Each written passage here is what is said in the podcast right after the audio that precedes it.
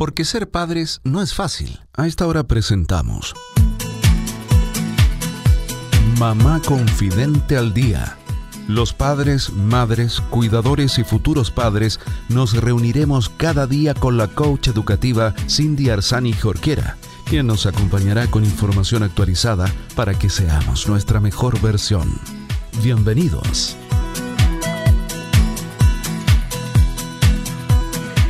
Hola queridos amigos de Mamá Confidente al Día. Bienvenidos a todos los padres, madres, cuidadores y futuros padres que están en sintonía de que si bien ser padres no es fácil, juntos podemos aprender. Soy Cindy Arzani Jorquera y te invito a que te quedes junto a nosotros en este programa donde hablamos de maternidad, crianza, educación, donde desarrollamos todos esos temas interesantes, importantes para quienes somos padres o quienes estamos al cuidado de niños y niñas, para desarrollar nuestra mejor versión y para hacerlo cada día un poquito mejor. Y bueno, hoy nos encontramos con Paula Campos Galvez, quien es fundadora del Centro Lactancia Feliz, además es nutricionista y consultora internacional de lactancia materna. Hace más de un año desarrollamos este espacio donde conversamos todo lo relacionado a la lactancia materna. Si usted quiere escuchar nuestros programas, lo voy a invitar a que vaya a buscar los podcasts en iTunes, en Evox, en Spotify. Busque Mamá Confidente al Día primera temporada y Mamá Confidente al Día segunda temporada y ahí se va a encontrar con muchísimos programas que estuvimos haciendo junto a Paulita. Y bueno, hoy día vamos a seguir conversando un tema que venimos desarrollando ya hace tres programas atrás porque la verdad ha estado buenísimo. Pero antes de contarle cuál es el título, la voy a saludar. Paulita, ¿cómo estás? Bien, feliz, contenta, ya vamos a llegar hasta, nunca habíamos tenido un programa con parte 3, ¿ah? o sea, este tema fue demasiado largo, pero es que es muy bonito, es entretenido, tiene harto que, hacer reflexión a, los, a las padres, a las madres, eh, a, a la familia, como siempre dices tú, ¿cierto? Y, y, así que vamos a desarrollar con harto amor y cariño para tomar siempre las mejores decisiones informadas. Tal cual, Paulita, eh, tal como tú decías, nunca habíamos tenido un hasta con parte 3, pero es que este tema es un tema que yo creo que resuena mucho, sobre todo en las mujeres, eh, que tiene que ver hasta cuándo amamantar, cuáles son realmente nuestras expectativas, porque una mm. cosa es lo que queríamos y otra cosa es lo que realmente nos pasó, o también eh, es eh, lo que tenemos que hacer por cierta situación, como por ejemplo la vuelta al trabajo, que estábamos conversando la semana pasada. Eh, hemos dicho ya en los programas anteriores que la OMS recomienda mínimo hasta los dos años. Eh, la, tú nos explicabas ahí que la Academia Americana de Pediatría decía por lo menos hasta un año lo que queremos hacer con este programa en ningún caso es culpabilizar, ¿verdad? Si es que tú no llegaste a ninguno de estos de esta eh, recomendado, ¿verdad? Eh, solo queremos compartir la información para que intentemos hacerlo cada vez mejor, para que podamos eh, reflexionar en torno a esta temática también, porque a, lo mejor tú que estabas pensando destetar ahora mismo, no sé, los meses que tenga, cuatro o cinco meses, hoy día puedas tomar otra decisión respecto a lo que aquí puedes escuchar. Así que bueno, Paulita, vamos a seguir conversando sobre este tema. Oye, ¿hasta cuándo amamantar? ¿Cuáles son las expectativas que tienen las madres, las familias en general? ¿no? Porque a veces no es solo la mamá, a veces es porque el esposo le dice algo, ¿verdad? O porque, no sé, en la casa, o bueno, también por lo que va pasando en esta vuelta al trabajo.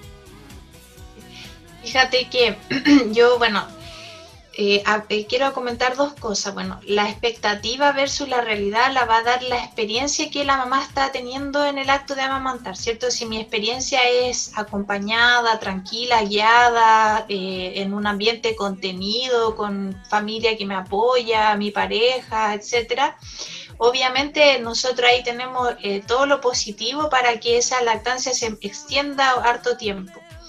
Y eh, por ejemplo, yo le hago siempre la pregunta, me encanta censar a la pareja y siempre le pregunto, le digo, ¿qué opinas tú de la lactancia? ¿Cuánto te gustaría que tu hijo tomara? ¿Cuánto tiempo quieres que él tome tetita y qué sé yo, bueno, y me encanta escuchar el relato del papá, porque ciertamente la pareja es un factor protector o un factor en contra.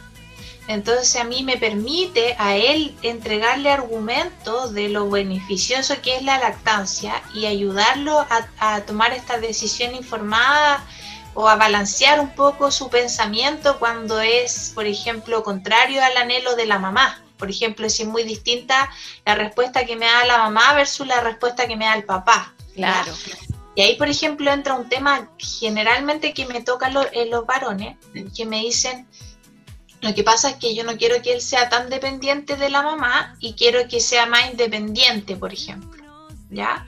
O entonces ahí yo le digo, bueno, esa es una expectativa versus realidad, porque hay niños que cuando, por ejemplo, no estaban preparados para ser destetados, puede que tengan conductas de retroceso y volverse más dependientes, o sea, más querer estar más pegado con la mamá o llorar mucho más. Por ejemplo, tú lo puedes ver en, eso que conversamos, que hay personas que dicen, no, déjalo nomás que llore, y hay niños que pueden llorar cuatro horas, tres horas, sin parar, y eso a ti te habla de la resistencia de ese bebé a ese cambio.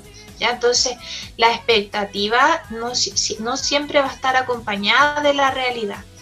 Y esto de que el bebé sea más independiente tiene que ver con el apego que el niño desarrolla hacia sus figuras en este, en este caso significativas que son generalmente padre-madre, puede ser otro familiar también, pero es el, apego se construye del niño hacia los padres o hacia los cuidadores. Por lo tanto, tú con este tipo de prácticas puedes incluso estar influyendo en, el modelo de apego que va a desarrollar tu hijo. En, en, vez de tener un apego seguro, puede tener un apego ambivalente, evitativo, etc. Claro que sí. Y esta respuesta generalmente la dan personas, ya sea el padre o la madre, que ellos han tenido problemas en sus propios modelos de apego con sus familiares.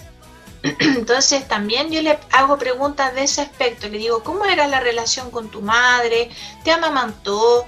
Y a mí me va dando un montón de información donde me dicen, no, la verdad ya me dio fórmula, ella no quiso, decidió que... Y tú vas viendo cómo la historia se repite y se normalizan esas, esas indicaciones, ¿ya? Es importante revisar nuestra historia. Es importante, yo creo, y también eh, que sepa que nos está escuchando, que eh, revisarla no es para culpar a otros, sino para intentar sanar esa historia. Exacto, o sea, aquí está, esto, este, este programa entero, estos tres capítulos, dijimos que eran para hablar de la reflexión. Acá nosotros estamos hablando de la historia mía, de mis sensaciones, de cómo construyo esta expectativa versus realidad la, elaboración del pensamiento y del deseo de amamantar en la mujer se empieza a iniciar en el embarazo. Si una mujer siente mucha incertidumbre, duda, desconfianza, eh, problemas con el tema, es el momento de, hablarlo y de tratarlo. ¿Te, acuerdas que vimos en el, en el curso de salud perinatal, que habían instrumentos que uno podía empezar a tomar desde el embarazo para saber cómo estaba la salud eh, mental de esa mujer. Entonces, ahí o de, eh, o, de la pareja también incluso podrían haber a lo mejor eh, pesquisas de ese tema. Entonces, por eso es que la expectativa versus realidad tiene que ver con mis anhelos, con mis deseos, con mi elaboración de los pensamientos, con mis creencias, con mi cultura, con la guía que recibo y con lo que me ha significado. también, obviamente en ese curso, en ese curso en el que fuimos compañeras. Fuimos compañeras, sí, pues sí, no le dijimos a los, auditores, me quedó un vacío ahí. Claro, claro. fuimos compañeras, sí. Fuimos compañeras porque en este intento de querer siempre compartir desde lo más profesional, nos encontramos ahí con la Paulita tomando un curso de psicología de la gestación, del parto, el puerperio, junto a, o, de la mano en realidad de Yanira Madariaga, Gesta Crianza Amorosa. Así que aprovechamos de mandarle un saludo. Y un, gran baluarte ahí, un gran profesional, así que aprendiendo como sedientas de, aprender todo con respecto a, este tema tan bonito y que tiene y, tan incipiente también. Claro que sí.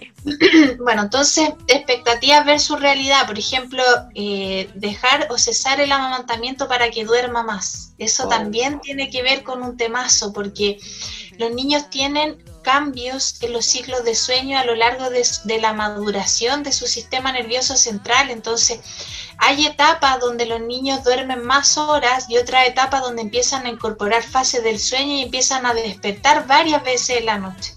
Entonces hay una falsa creencia que el darle más comida en la noche los hace dormir más y esto no es necesariamente así.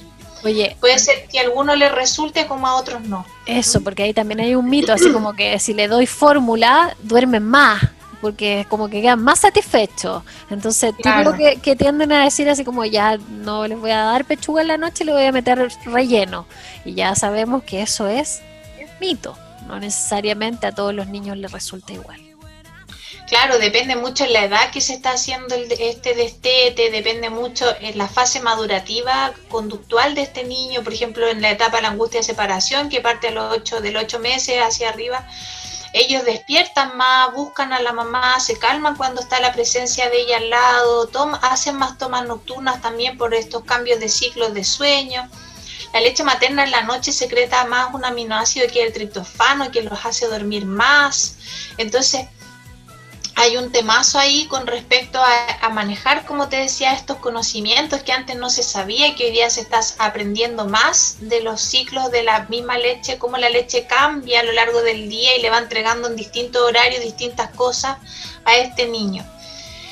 También es importante la expectativa versus realidad, los problemas psicológicos no detectados o no tratados, por ejemplo, cuando han habido situaciones de abuso en la infancia, eh, problemas eh, relacionales de la mamá, eh, modelos de crianza donde se, ha, de cierta manera vulnerado derechos básicos de, la, de la mamá en su niñez temprana, Mira, cosas tan impresionantes que aparecen en la historia de cada mujer que te hace también tener una expectativa versus una realidad.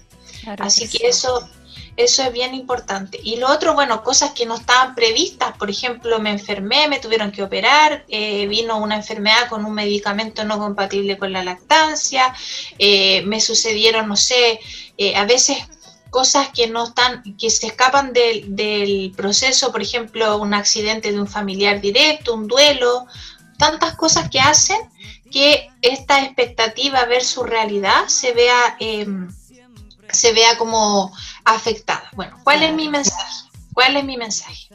Para cerrar, conversa con una persona que sepa del tema de lactancia, conversa cuáles son tus motivos tanto de cortar tu lactancia o de destetar? ¿O cuáles son tus motivos de extender tu lactancia? Dudas, consultas que tú tengas al respecto, eh, despejar mitos.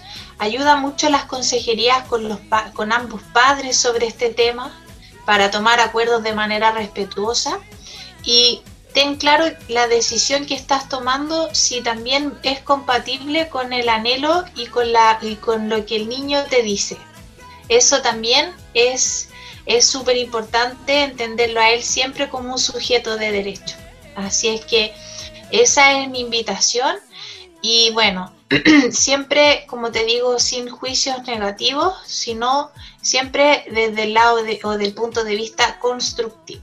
Así que ese es como el mensaje que les quiero mandar a las mamás.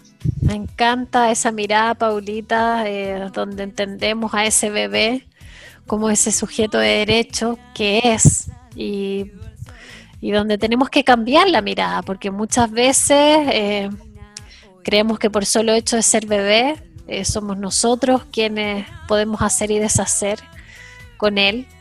Sin embargo, también tenemos que tener presente sus necesidades y, muchas veces eh, sabemos que, claro, hay que tomar en cuenta la salud mental de la madre, por supuesto, pero muchas veces los adultos tomamos eh, decisiones equivocadas solo pensando en nuestras necesidades y no en nuestros niños y niñas. Así que me encanta tu mensaje.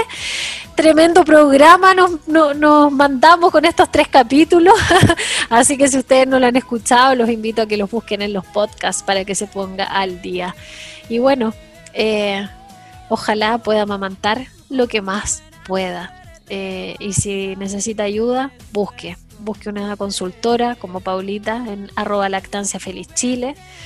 Eh, o pida ayuda, ¿verdad? Pero pídala. Y bueno, de esta manera, queridos amigos, me despido también. Les dejo un gran abrazo. Gracias por estar con nosotros, gracias por sintonizarnos, por escucharnos, por compartir con nosotros las redes sociales, en arroba en el grupo de Facebook, en la página web. Bienvenidos sus comentarios, sus preguntas. Ahí estaremos muy atentos para leerles. Les dejo un gran abrazo. Que tengan un hermoso fin de semana lleno de amor, alegrías y ojalá también descanso, porque si estamos viendo nosotros, podemos estar bien también con nuestros hijos e hijas. Nos vemos en Mamá Confidente del Día. Chao, chao.